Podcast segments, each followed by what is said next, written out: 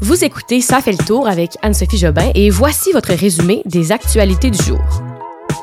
Chute de Mariupol en Ukraine. Véronique Yvon du Parti québécois quitte la vie politique et Guy Lafleur cesse de se battre. Bon jeudi tout le monde, j'espère que vous allez bien. On est de retour pour les actualités du jour et on y va sans plus tarder avec ça. On est le jeudi 21 avril 2022. En ce moment, il y a une conférence de presse en cours au Québec par le docteur Luc Boileau, directeur de la santé publique par intérim. Et ce qu'on apprend, ben, c'est que la santé publique du Québec va recommander le maintien du port du masque jusqu'à la mi-mai. Donc, on n'est pas encore, on n'a pas encore sorti euh, de ce fardeau du masque qui, je pense, pour plusieurs, euh, ben, on, on, s'y est habitué, hein, mais pour plusieurs, je crois que ça commence à être un peu tannant. D'ailleurs, petit commentaire là-dessus. Je suis euh, en France en ce moment et je peux vous dire que ne pas porter le masque, autant que c'est pas grave, c'est très simple de mettre un masque au Québec, ça fait vraiment du bien de ne pas avoir à mettre un masque tout le temps à chaque fois que tu rentres quelque part, chercher ton masque dans ta poche.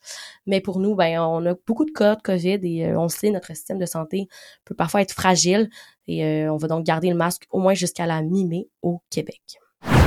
Je vous parle aujourd'hui de la chute de Mariupol, cette ville portuaire en Ukraine qui vit des combats depuis le début de la guerre. Vous vous rappelez, c'est vraiment là-bas qu'il y a eu un massacre. Là. Euh, si je peux faire une référence, peut-être que vous avez déjà entendu, vous vous rappelez de la photo de la femme enceinte lorsqu'il y avait eu un hôpital bombardé, cette photo qui avait marqué, qui avait fait le tour du monde. Ben c'est cette ville-là. Euh, aujourd'hui, le président russe Vladimir Poutine a revendiqué le succès des troupes russes dans la ville du sud-est de l'Ukraine et a également écarté l'idée de donner l'assaut sur les derniers combattants ukrainiens qui sont réfugiés et qui demandent d'être évacués. Mais euh, malgré là un nouvel appel à la euh, à la Vladimir, de Vladimir Poutine, les derniers combattants ukrainiens veulent pas se rendre en ce moment. Il serait environ 2000 selon les informations. Et euh, la chute définitive de Mariupol, c'est quand même euh, symbolique là, parce qu'il faut se dire c'était quelque chose qu'on attendait et là c'est arrivé. Ça fait quand même deux mois qu'ils ont des pionnages et le, siège russe là-bas. Et c'est une victoire importante pour Moscou dont l'armée a accumulé les contre-performances depuis le début. C'est depuis le 24 février. Beaucoup pensaient au début que ce serait Kiev qui tomberait entre les mains, mais finalement, bien c'est Mariupol qui est euh, tombé entre les, mains des Russes. Autre information sur la guerre, sinon, les États-Unis ont l'intention d'apporter une aide économique encore à l'Ukraine. On parle de 500 millions de dollars cette fois-ci. Ça s'ajoute au même montant qui avait été débloqué en mars euh, par le président Joe Biden, selon une responsable du Trésor. La députée du Parti québécois, Véronique Yvon, a annoncé aujourd'hui à Joliette qu'elle ne sera pas candidate aux prochaines élections. Elle dit avoir besoin d'exister en dehors de la vie politique et donc euh, qu'elle ne sollicitera pas de nouveaux mandats lors des prochaines élections provinciales au Québec qui se tiendront, je vous rappelle, le 3 octobre prochain. Elle représente la circonscription de Joliette depuis le 8 décembre 2008. C'était une femme politique très appréciée hein, et euh, ben là, euh, ce sera fini pour elle. Dans les sondages, le Parti québécois peine derrière d'autres formations politiques, mais Véronique Yvon, elle, dit que son départ n'est pas justifié là, par cette situation, en par le fait que le Parti québécois ne va pas très bien. Euh, elle dit que les sondages lui ont jamais fait peur et que ben euh, la dernière fois là, ça lui avait pas fait peur lors de la dernière élection. Mais voilà, c'est la fin de la vie politique pour Véronique Yvon. Je vous parle d'un procès de vedette très médiatisé ces jours-ci, le procès de l'ex-femme de Johnny Depp, Amber Heard. En fait, Johnny Depp, il poursuit cette femme, Amber Heard, pour diffamation, lui qui dit avoir tout perdu à cause des accusations de celle-ci. En fait, ce qui s'est passé, c'est que la médiatisation de ces présumées violences qui, bon, selon lui, là, euh, ont vraiment porté un coup d'arrêt à sa carrière. Elle, ce qu'elle a dit, c'est que Johnny Depp était un homme violent, un homme qui battait les femmes. ce qu'on apprend dans les nouvelles aujourd'hui, c'est que le tribunal a présenté lors des procès des textos au contenu violent. On n'a pas détaillé exactement le contexte, là, mais des textos que Johnny Depp avait échangés avec ses proches. On pouvait lire d'ailleurs qu'il ne voulait plus jamais poser les yeux sur cette sale pute d'Amber.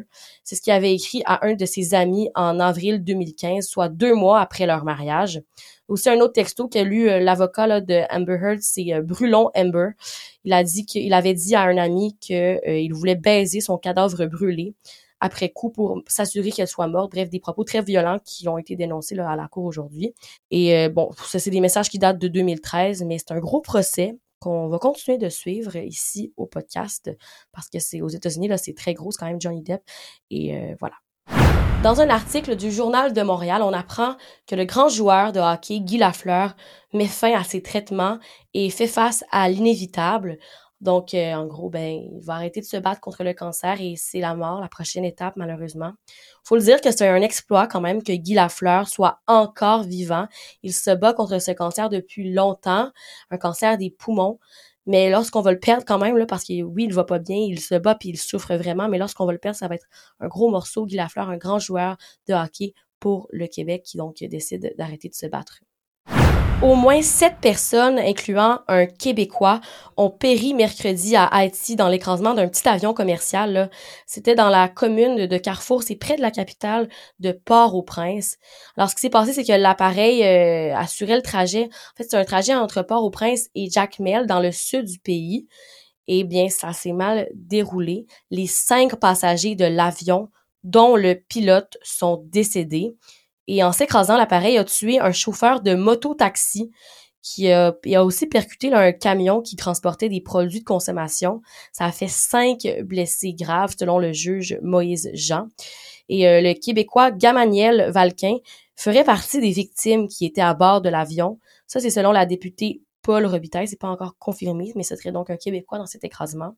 C'était le père de Riley qui avait perdu la vie le 25 décembre dernier dans un accident de travail à la Grande Roue de Montréal. Je sais pas si vous vous rappelez, c'est un gros événement. Donc si c'est à confirmer, là, ce serait le père de euh, de cette personne qui était décédée là, récemment à Montréal. Mais euh, comme je vous dis, rien confirmé, on vous euh, tient au courant là-dessus demain dans l'épisode. Petit retour dans le passé pour terminer cet épisode. Je retourne au 21 avril de l'an 753 avant Jésus-Christ. Là, on est vraiment loin. Je pense qu'on n'est jamais allé aussi loin parce que c'était la fondation légendaire de Rome. C'est vraiment une date mémorable dans l'histoire de l'Occident.